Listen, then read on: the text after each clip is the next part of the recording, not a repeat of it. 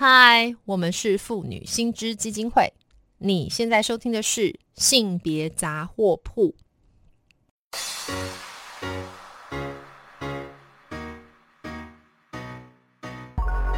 从生活看性别，与你分享生活中的性别故事。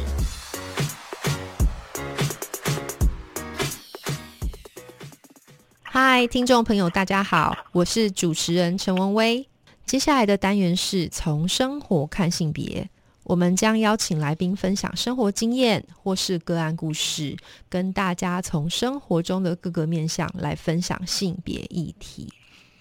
那昨天呢，其实就是大家都很知道、很熟悉的一个重大节日，就是中元节。那我们都知道，中元节在传统习俗上，就是我们要拜拜跟普渡所谓的孤魂野鬼。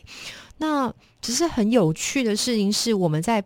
那个拜拜的过程里面，就会不免听到一些鬼故事。可是很有趣的是，多数的鬼故事里面讲的都是女鬼。好，那像这样子的事情背后到底有没有什么样的性别意涵呢？那所以今天就这样子文化面的或是结构面的性别面呢，我们非常荣幸能够邀请到中央大学客家语文暨社会科学系的教授江真莹江教授来跟听众们聊一聊这个话题。那当然，真莹呢，我想听众有收听我们节目也非常熟悉，她也是我们妇女新知基金会的现任的董事长。所以今天很荣幸又可以邀请我们真莹来跟我们谈谈刚刚提到的这个孤魂野鬼里面的性别议题。Hello，真莹你好。Hello，文威好啊！线上的朋友们，大家好，我们又见面了。我等好久哦，文威，我等你等好久了。太棒！我今天也非常的期待，因为又可以来听真莹谈一谈。因为我自己个人是那个闽呃闽南族群哈，那所以我对于我虽然知道的习俗是有一些台湾部分，可是我想它还是很这个闽南中心哈，所以我也很好奇，因为真莹每次谈到我们这个客家的文化，我都听得非常津津。有味，那所以我就想要来，嗯，也许问问真莹啦，因为真莹就是出。就从学理上，那他同时也非常熟悉我们这个客家文化。那我就想问你说，我们其实从小到大听这个鬼故事啊，全部都是女鬼。然后，但是很妙，还有听过一些说，就是女生如果没有结婚，就不能放进这个祖先的牌呃牌位啦、宗祠啦，还有这个祖先的族谱等等哈。然后他们还好像还有一种东西叫姑娘庙。那所以我就想要请教真莹啊，这样子的嗯一些传说也好，故事也好，它这个背后到底有什么样的性别意涵呢？嗯，好，谢谢文威哈，文威一下子提了好多的问题哦。那刚刚一开始的时候，文威说对啊，那个中元节，那中元其实是很重要台湾的一个呃民间信仰的一个节庆哈，在七月的一个节庆。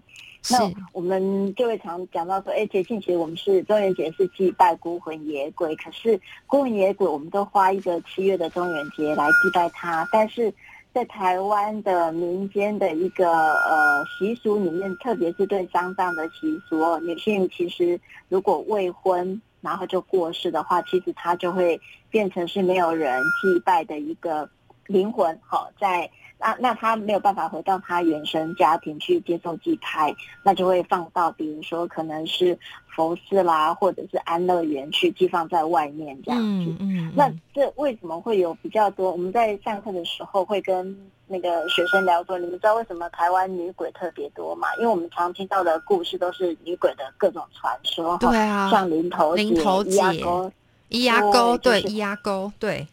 对，那这其实是跟哈汉人的整个亲属的结构的这个性别规范是有关系的。就是我们这个亲属的结构规范，它规范的不是只有活着的人，好，它不是规范，它不只规范说活着人要呃那个男婚女嫁，然后要各有不同的一个亲属的位置之外，那它也规范死者哈，嗯，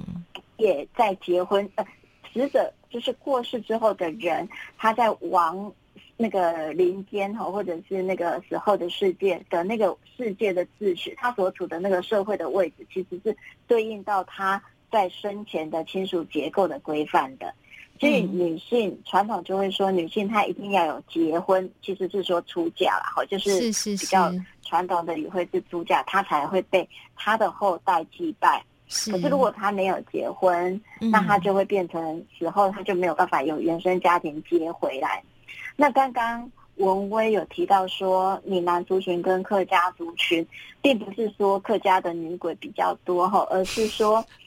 在台湾的那个族群文化里面，是呃客家比较集中在呃桃竹苗这个区域，然后还有六堆、高雄美浓，对，然后还有屏东、潮州、嘉东，还有那个林洛这几个六堆的区域，是那还有东部一些乡镇。是那客家它是算是比较多的宗族的文化哈，就是比较大的宗族。那也就是说，因为像我们刚谈到说，女鬼虽然女性未婚女性过世之后没有办法回原生家庭接受祭拜，这个现象其实在比较小的家庭都有陆续在改善。嗯，可是因为客家是宗族的社会。那宗族是一个非常超结构的一个家庭组织，哈，很大的一个家庭组织，所以他的他们对于未婚，呃，就是他的派下员或者是他的丁户里面的那个女儿未婚，然后过世，然后要放回来他自己的这个原生宗族里面接受后代的祭拜，其实是比较困难的。它的规范比我们现在看到的说，一般小家庭自己决定说。哎，我我们小家庭我们就自己决定就好了，我们可以随时很快的创新文化。可是客家它这个宗族的组织，它是一个很已经是很制度化的呃组织了，亲属的组织，所以他如果要改变这个规范，他必须要开会，然后所有的宗长要同意，然后李监事要同意，所以其实那个难度是比较高的。就是宗族是一个超大的。大公司，然后制度已经非常完整。我记得真莹有一集也是来上我们节目，就特别谈到这个宗宗族的概念，对不对？好像没有出嫁的女性，甚至她是上次真莹有提到一个故事，说就是有一个女性，她后来又呃因为丧夫，然后又对，然后再婚，然后就有这个在宗族之间。不知何去何从的这个故事，我印象非常深刻。所以，所以就是对，没错。真莹提的，我们虽然我印象中，你看又从闽南观点出发，就觉得说，对我们好像就是只是在想象的是这种能不能放进排位等等，但是好像客家文化脉络里面又更有这个大公司系统性的这种结构，那看起来是不是改革就更困难啊？对，其实刚刚我我用再婚这个词哈，嗯，是比较现代的意思哈，就是说我们。再结一次婚姻，继婚家庭这样，可是其实比较早期是用改嫁，女性改嫁。哦，对对对对。对，那你知道改嫁其实是加入某个家庭这样子，加入某个宗族这样子。嗯，对呀，那就会接受更多的嗯传统在家庭政治里面的那个性别政治里面的规范嘛。哈，是是。那刚刚有提到说，其实中呃客家有这个大宗族之外，其实闽南地区闽南族群也是有宗族在，特别是在。金门，嗯所以非常推荐。好，那个听众朋友，不管是桃竹苗或六堆地区，或者东部的像凤林啊这些区域，凤林或富里、玉里、瑞穗，都还是有非常多客家人居住。然后，如果你对客家有兴趣，你可以去这几个地方去去走走，去看看。对。那如果你对闽南的宗族有兴趣，你就到金门去走走，去看看这样子。是是，我想这样就会更具象，对不对？那所以对对对，那所以郑颖，我其实你知道，我我我还是觉得我们在谈这个事情哦。知道有这些所谓的孤魂野鬼，然后女性在这些事情的处境当中，呃，我不免还是要呃讲一些比较正向，或者说可能要请你从一些研究或者学理的角度来谈一下这个改革的路径哈。我我记得就是我这边是有小抄，我是有做功课的，就是我们真莹呢，其实他在有一本书叫做《性别向度与台湾社会》这本书里面，他有。自己写了一篇文章，那这篇文章的主题非常有趣，他就问了一个大灾问，他问说：攸关重大生命事件的婚丧礼俗，有性别创新的可能吗？真颖，我就要问你，有没有创新的可能啊？有诶、而且我发现其实呃，不止客家族群、闽南族群，其实汉人族群，台湾的这几个汉族群都很努力的呃，在做这种性别的一个创新哈。我们就嗯先谈谈那个族谱的部分。是，其实我们大宗族才会有族谱，大家族才会有族谱，我们小家庭大概不会有。不会不会，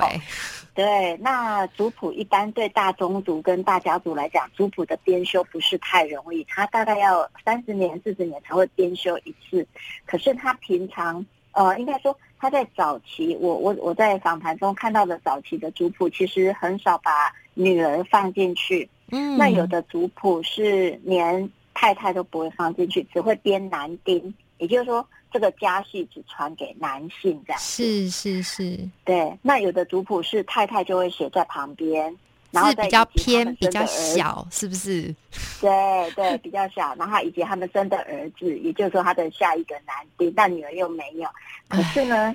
现在有好多宗族，他们有，因为现在的那个呃记早期族谱都是纸本啊，现在真的是电脑科技有非常多的进步，就是大家开始会用电脑做系统表，然后呢。最主要是大家的观念改变了，大家都会嗯认为男生女生都是我们家的小孩，是，对，所以在新的系统表，电脑整理出来的系统表里面，其实都把女儿给放进来了。那这就是一个创新啊！哇，这个很棒哎那这是一个部分，族谱的部分。是。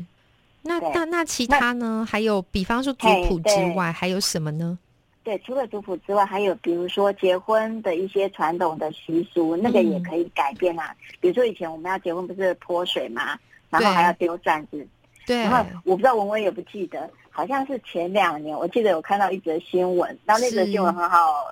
呃，一般人来看是当做很好笑的新闻，可是我们做性别研究的，我们当然就不会那么觉得那么好笑。就是说，是。有个女生结婚了，在好像是在南部，她结婚了，那呢，她人家一般人是丢扇子，表示要把她的坏脾气丢掉嘛，对。对女儿女性要丢掉坏脾气，进入夫家就会有一个好脾气。是，结果那张照片就是那个女女生，那个新娘，她丢的是好大的一把枪，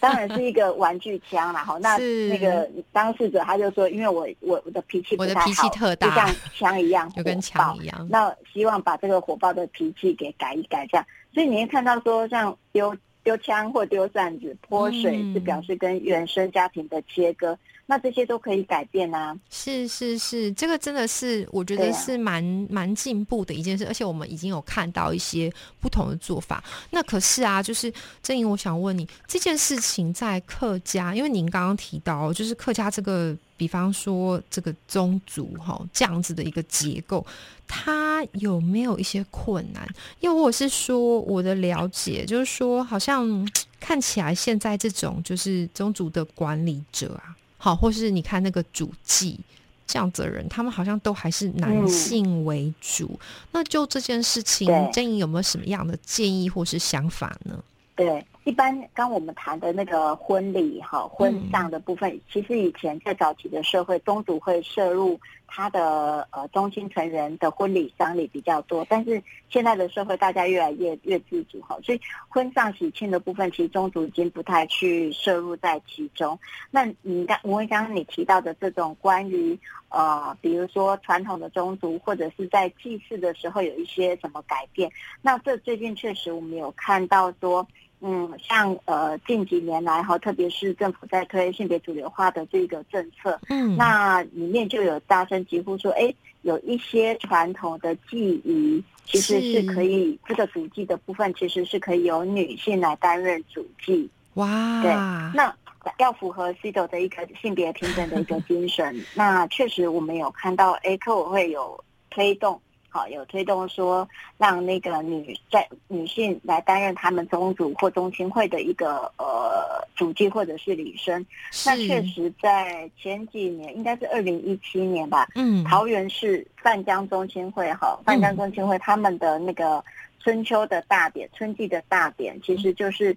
直接是让他的媳妇，好让他们的媳妇罗金珠担任女礼生。那这其实就是打破了传统，都是由男性来来诵读呃祭祖的这个祝文的传统啊。是，我不知道听众朋友如果有在关心性别研究，应该还会记得在多年前，其实还有一位肖昭君老师，嗯嗯，对嗯，他曾经争取是他回彰化哈，彰化他自己的肖家的那个宗主成为女主祭，是是是女主祭，所以女性担任主祭或女女生都是可能的。对，这个听了很让人振奋的，而且看起来就是随着我们对于这个性别平等的倡议，好，现在这些传统的习俗也已经有带入新的性别意涵，这是一个很棒的事情。那呃，真颖因为时间的关系，最后我们只剩一点时间。如果我想要问你说，我们呃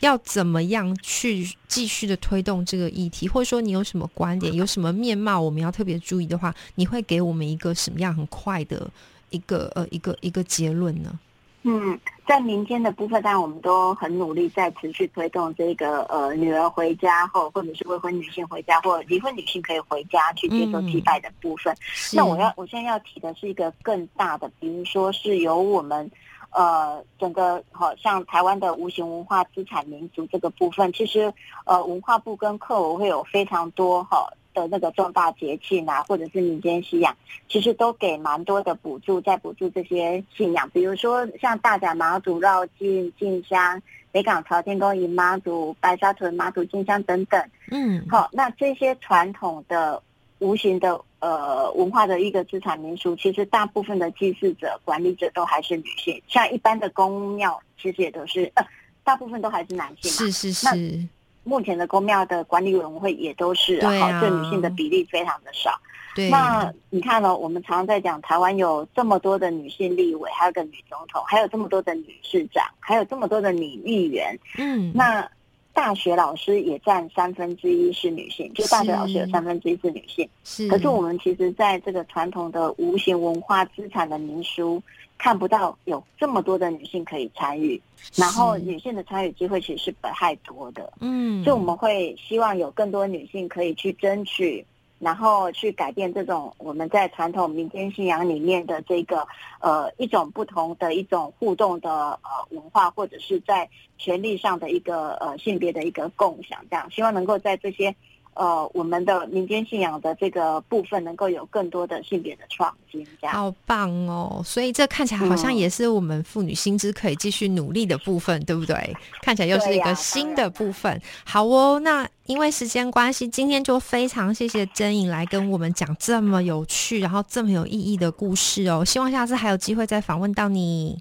对啊，时间太短了，我们下次要再约。没问题，一定会。谢谢真莹，好，谢谢文威，辛苦了，然后再见，拜拜。线上的朋友们，拜拜，拜拜。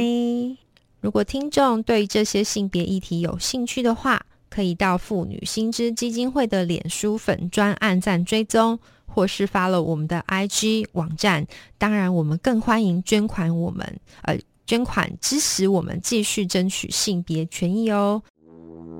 Mm-hmm.